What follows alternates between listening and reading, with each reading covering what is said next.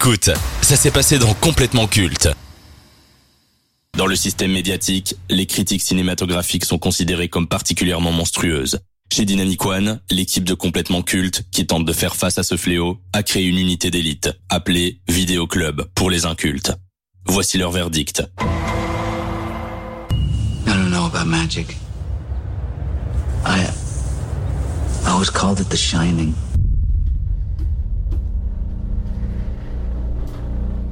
Publié en 1977, Shining de Stephen King est à ce jour considéré comme un classique de la littérature horrifique. Traitant de l'alcoolisme et de la folie d'un homme prêt à toutes les horreurs, ce roman a été adapté sur grand écran par le génie Stanley Kubrick, qui nous a offert un moment inoubliable de cinéma avec un Jack Nicholson étincelant. Peu de gens le savent, mais Stephen King a écrit la suite de Shining en 2013 du nom de Doctor Sleep. Son adaptation cinématographique est sortie en 2019 avec Evan McGregor et Rebecca Ferguson dans les rôles principaux. Réalisé par Mike Flanagan, qui a déjà travaillé sur des films et des séries d'horreur, Doctor Sleep s'intéresse à l'enfant de Jack et Wendy Torrance. Encore profondément marqué par le traumatisme qu'il a vécu enfant à Overlook Hotel, Dan Torrance a dû se battre pour tenter de trouver un semblant de sérénité. Mais quand il rencontre Abra, courageuse adolescente aux dons extrasensoriels, ces vieux démons ressurgissent. Car la jeune fille, consciente que Dan a les mêmes pouvoirs qu'elle, a besoin de son aide. Elle cherche à lutter contre la redoutable Rose Claque et sa tribu de Neuvrais, qui se nourrissent des dons d'innocents comme elle pour conquérir l'immortalité. Formant une alliance inattendue, Dan et Abra s'engagent dans un combat sans merci contre Rose. Face à l'innocence de la jeune fille et à sa manière d'accepter son don, Dan n'a d'autre choix que de mobiliser ses propres pouvoirs, même s'il doit affronter ses peurs et réveiller les fantômes du passé. Donc on va faire les choses dans l'ordre. On va d'abord parler de l'homme qui nous a pondu ces deux œuvres littéraires, à savoir Stephen King. Quel est votre rapport à cet auteur, Maxime? Je pense, le plus grand auteur de la littérature, tout simplement. C'est quelqu'un très polyvalent qui sait autant s'attaquer sur de l'horreur, presque de la comédie, j'ai envie de dire. Donc c'est quelqu'un vraiment de très fort, d'iconique et de culte, tout simplement.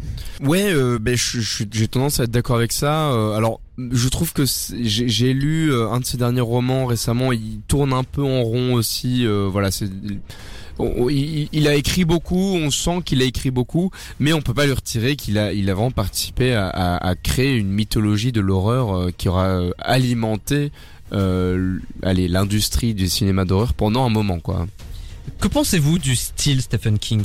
C'est quelqu'un qui arrive à amener ses personnages, à rendre ses personnages aussi iconiques et euh, inoubliables. Il a un type d'écriture aussi qui est propre à lui. Moi, quand je, lis simplement deux trois phrases, je vais savoir si c'est du Stephen King ou pas. Je peux, c'est, aussi une inauguration euh, de personnages et de, personnages horrifiques inoubliables, euh, à l'image de ça justement. on en parlait tout de suite. Et donc oui, c'est du Stephen King tout simplement. Est-ce que vous le qualifieriez de génie de la littérature? Oui, quand même. Le gars a vraiment posé trop de bases du, du genre de l'horreur, euh, même en écriture, euh, que parce que je, ça. je pose cette question parce qu'on le décrit souvent, et ça c'est de la part des critiques euh, qui sont assez virulents à son égard. On le décrit comme un écrivain fast-food. Est-ce que vous êtes d'accord, vous, avec cette image qu'on lui colle à la peau? Bah, C'est un écrivain prolifique, ça oui. Le, le mec écrit tout le temps. Alors, il n'y a pas que du bon en tout, dans ce qu'il est... Enfin, il n'y a pas que des chefs-d'œuvre dans ce qu'il écrit mais euh, on peut pas lui retirer qu'il a quand même euh, écrit de, de, très très bons livres quoi. Il y a Christine, euh, il y a euh, bah, du coup Shining qui est un excellent bouquin. Euh, je les ai, j'ai pas tout en tête, mais en tout cas, la ligne verte. oui, la ligne verte, tout à fait, c'est un poulet de zinzin, c'est l'un des. Les évadés. Les évadés. il a, voilà, il a quand même écrit des, des, des, la base, quoi. On va rester sur Shining maintenant avant de nous intéresser au film Doctor Sleep. Qu'as-tu pensé du livre et de l'adaptation cinématographique de Kubrick Alors, euh, donc je les ai lus, j'ai lu le livre il y a longtemps, mais je me souviens que vraiment j'avais été fasciné par euh, la progression de l'horreur. Parce qu'au début c'est vraiment très lent, il y a un truc très... Euh, tu te demandes un peu ce que tu es en train de lire, il n'y a pas grand-chose. Et en fait, tu, tu te rends compte au fur et à mesure que l'Overlook, euh, c'est, la merde, quoi, euh, et que eux, ils sont prisonniers là-dedans. Et euh, la montée en folie de, de ah, j'ai oublié son nom, de Johnny, est, est assez euh, est assez euh, comme assez prenante ça te prend en trip quoi et je trouve que euh, que Kubrick a, a, a réussi à adapter ça euh, assez correctement dans son film. Alors il y a pas mal d'éléments qui manquent euh, aussi dans dans, dans, dans l'adaptation, ce qui est normal. Euh, et d'ailleurs Stephen King a, a désavoué le, le film Shining euh, et ouais euh, a raison à tort ça ça lui est propre mais euh, je trouve que euh, Kubrick a, a capté en tout cas l'essence de ce que voulait euh, transmettre euh, King et, et en a fait vraiment un chef-d'œuvre. Et aussi une petite anecdote, c'est tu disais qu'il est très lent au début euh, Ouais. le livre, mais c'est propre aussi à Stephen King. hein. Stephen King souvent dynamise le livre euh, de plus en plus avec euh, une lenteur qu'on peut retrouver euh, fréquemment dans ses débuts de livre. Rentrons dans le vif du sujet de cette séquence vidéo club. Qu'avez-vous pensé de Doctor Sleep? Eh bien, euh, je me souviens que j'avais j'avais passé un bon moment euh, devant le film, mais par contre j'avais pas retrouvé la magie de Shining.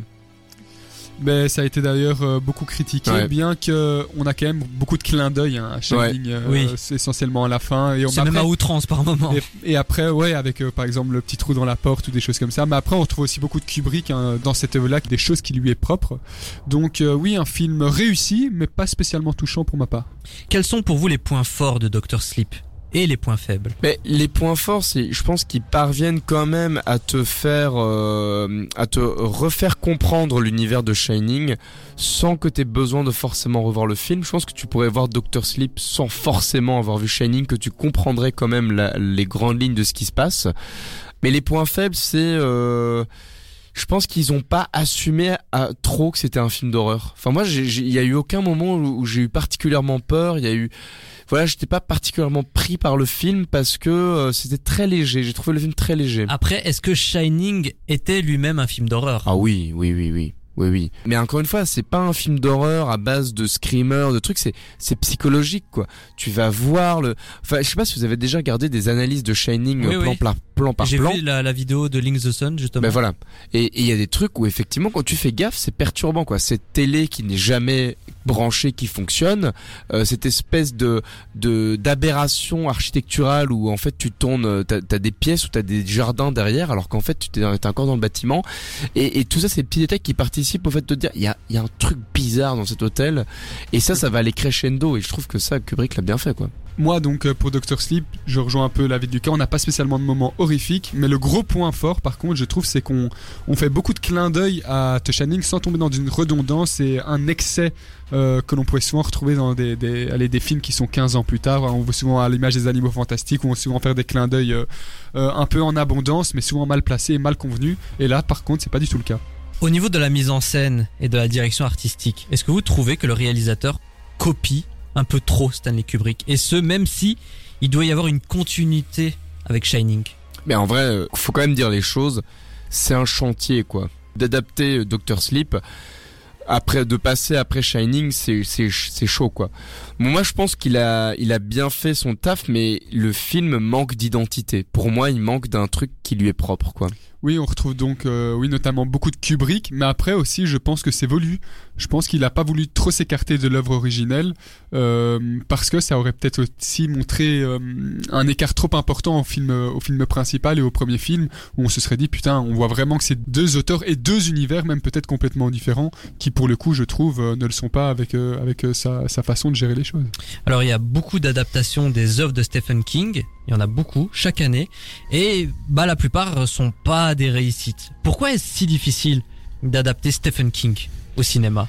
Parce que c'est de l'horreur littéraire. Enfin, c'est, ouais. Je suis complètement d'accord avec toi, et j'allais dire exactement la bah même voilà. chose, parce que Non mais après moi, on a quand même de très bons films. On a Les Évadés, on a La Ligne Verte, on a Christine, Oui, mais... on a Misery. la ligne verte, les évadés, c'est pas spécialement Ouais. du- de, de Oui, l'horrifique Mais pur. Misery, c'est un peu horrifique. Christine aussi. Ouais, mais euh, tu vois, dans le tas, il faut bien qu'il y ait des, ad- des adaptations qui soient bonnes, tu vois. Mais moi, je pense que c'est, c'est, c'est. En fait, ce qui se passe aussi, c'est que souvent, on va adapter du, du Stephen King pour dire, eh les gars, regardez, on a, on adapte Stephen King, c'est un nom hyper opportuniste, vendable, ouais, c'est quoi. opportuniste, c'est vrai. Mais euh, je pense que pour adapter du Stephen King, il faut vraiment vous faire un exercice de compréhension de l'auteur et de volonté d'adaptation, quoi. Après, pour être un peu euh, poil à gratter, est-ce que le fait qu'il y ait beaucoup d'adaptations ratées de Stephen King, est-ce que c'est pas un signe d'une écriture limitée? Qui n'est pas fait pour le grand écran ou Ah pour la télé. mais qui, qui n'est pas peut-être fait pour le grand écran, je veux bien l'entendre, mais qui est limité. Non, il a justement Ouais. une panel d'écriture très large. Après, voilà, comme le disait euh, Lucas très justement, je pense que adapter du, de, de l'horreur en passant de l'écrit au cinéma, dans, dans tous les cas que ce soit du Stephen King ou pas, c'est quelque chose de très compliqué. Et en fait, il faut, tu- moi, pour moi, on peut pas blâmer Stephen King. En fait, tu vois, lui, il a écrit ses livres, machin. Ah oui, il y a sûr. des gens qui ont voulu les adapter. C'est au taf des scénaristes et des gens qui vont taffer sur l'adaptation de, de mettre les bouchées doubles pour que ce soit bien adapté. les quoi. romans continueront d'exister Ah ouais, avec ouais. ou sans les adaptations. Non, ça c'est clair. Et, et d'ailleurs, Stephen King, il est pas particulièrement friand, comme on disait tout à l'heure, que ses films se fassent adapter, en fait. Et pourquoi Et- il accepte Bah, à mon avis, il y a, il y a un côté de juste on lui rachète les droits et donc euh, tu sais, il y a, un- il y a un truc de bon bah euh, quand t'as euh, une, un je sais pas combien ça coûte, hein, mais ça coûte à mon avis hyper cher de racheter un Stephen King, je pense. hein, certainement. Bon, tu sais, tu passes pas à côté, mais mais euh, je pense que c'est c'est pas des films qui sont faits pour être adoptés, euh, tu vois, adaptés à et à travers. Et quoi. puis ça lui fait toujours une publicité aussi quelque Bah part. oui, je suis persuadé que par exemple ça, le film, ça a dû relancer la saga littéraire après. hein. Est-ce que vous considérez Doctor Sleep comme un bon film, voire même une bonne suite à Shining?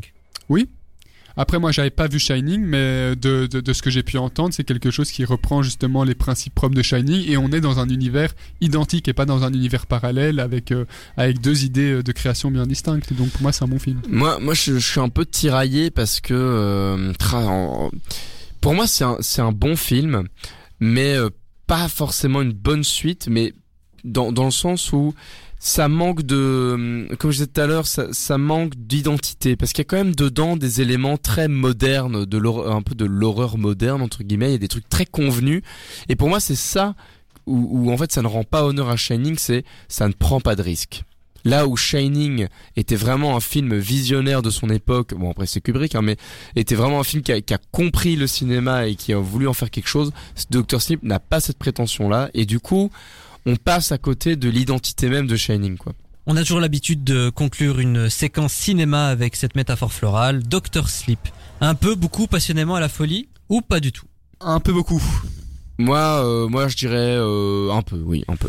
Je dirais un peu également, mais faites-vous votre propre avis. Doctor Sleep de Mike Flanagan, c'est disponible sur Netflix avec Evan McGregor dans le rôle principal et qui sait, peut-être que vous allez apprécier cette suite de Shining. Little pigs, little pigs, let me come in.